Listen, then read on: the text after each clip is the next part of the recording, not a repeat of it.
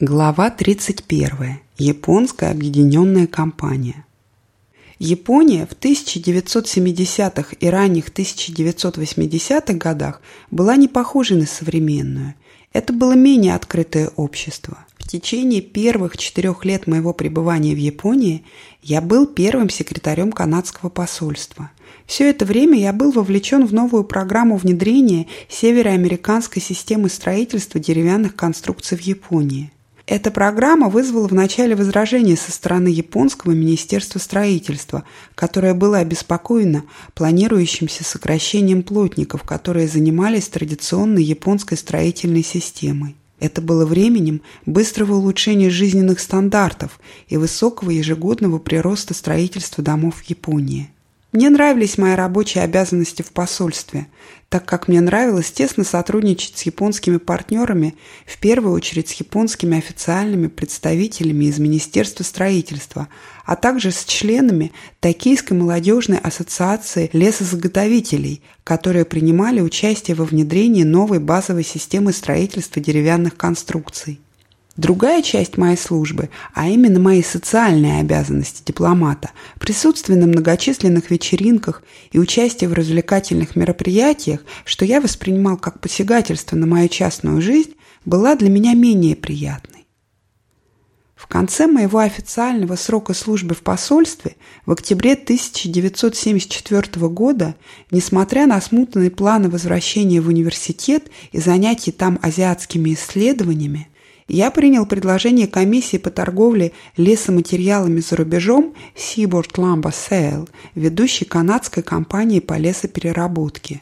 Я был нанят ею, чтобы возглавлять дочернюю компанию в Токио. Мне бы никогда не предложили такой возможности, если бы я не знал японского языка. Я работал в лесной промышленности в Японии с 1974 по 1977 год в компании Seaboard и затем вернулся с семьей в Ванкувер. Мне довелось проработать в Японии еще два года, в 1981 и в 1982 годах по поручению другой канадской компании по производству лесоматериалов Macmillan Lowdell Ltd. Это был период, когда Япония, сама экспортирующая большое количество производственных товаров, очень медленно и неохотно открывала свой рынок для импорта. Несмотря на все попытки иностранных импортеров, а также той части японских бизнесменов, которые занимались импортом. Это был период, когда Япония сама, экспортирующая большое количество произведенных товаров, очень медленно и неохотно открывала свой рынок для импорта, несмотря на все попытки иностранных экспортеров, а также той части японских бизнесменов, которые занимались импортом. Как главный специалист по операциям в Азии в компании Macmillan Blowdell, я отвечал за рынок бумаг и целлюлозы, а также рынок древесины, и периодически я натыкался на серьезные торговые барьеры – Бумажная промышленность в Японии представляла собой тесное переплетение интересов пользователей, производителей и правительственных чиновников. Нашим японским партнерам было очень трудно способствовать экспорту канадской бумаги из-за конкуренции японских производителей. Это почти считалось непатриотичным. Знаменитая книга «День, когда у нас кончится бумага» была написана в 1981 году под псевдонимом, одним из официальных представителей Японского министерства международной торговли и промышленности. Главная идея этой книги заключалась в том, что японские издатели газет, импортируя иностранную бумагу, продают свободу слова, поддавшись тайному сговору за границей. Сейчас время изменилось, и японские бумажные компании сами построили бумажные фабрики во многих странах мира, включая Канаду.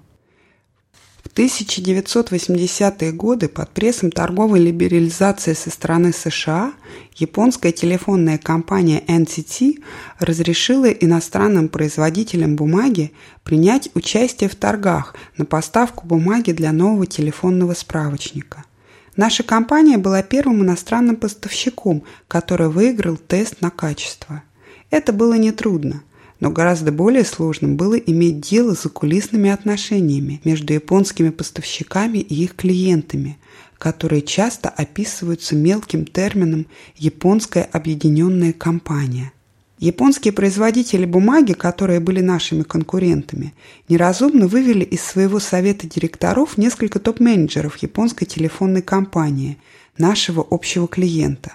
Более того, мы должны были вести дела через закрепленную компанию посредника, которая принадлежала и которой руководили эти бывшие сотрудники NTT.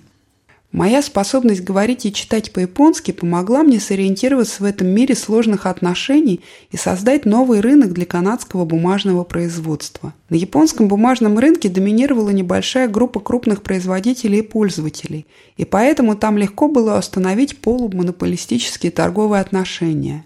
Напротив, в японской лесозаготовительной промышленности все было наоборот. Она традиционно состояла из большого количества розничных торговцев, оптовых продавцов и строителей деревянных домов. Парадоксальным образом, из-за большого количества участников традиционная японская лесная промышленность была более открытой, чем современная сложная бумажная промышленность. Мои отношения с японской торговлей лесоматериалами должны были стать главным опытом в моей жизни, я смог оценить без посредников японскую любовь к природе и их постоянное стремление к совершенству в разработке и производстве самых различных продуктов.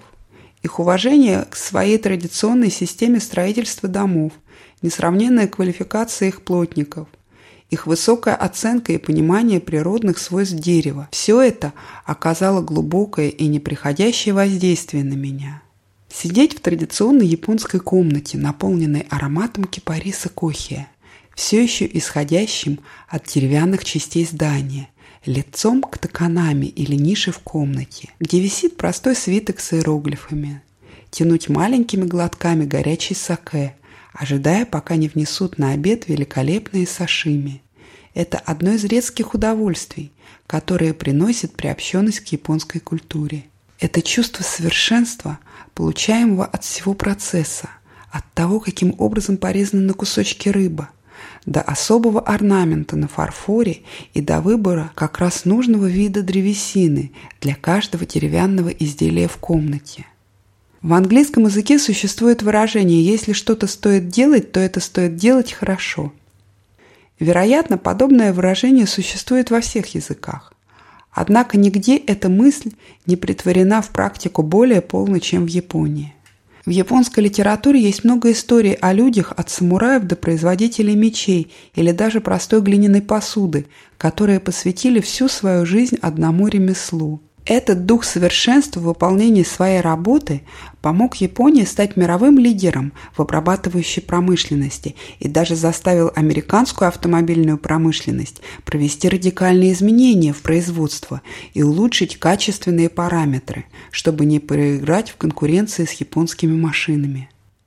Японское стремление к совершенству нашло свое применение в современной статически выверенной системе качественного контроля – когда мы продавали пиломатериалы производителям больших индустриализированных домов, нам было необходимо обеспечить детали для всех аспектов производственного процесса, которые только поддавались измерениям.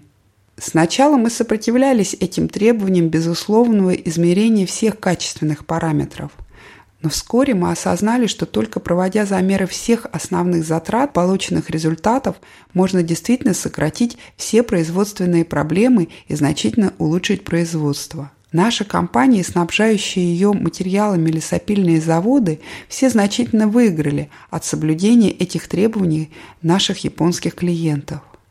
Статистические замеры могут быть важны во многих сферах деятельности, и особенно при изучении иностранных языков, как я это объясню немного позже.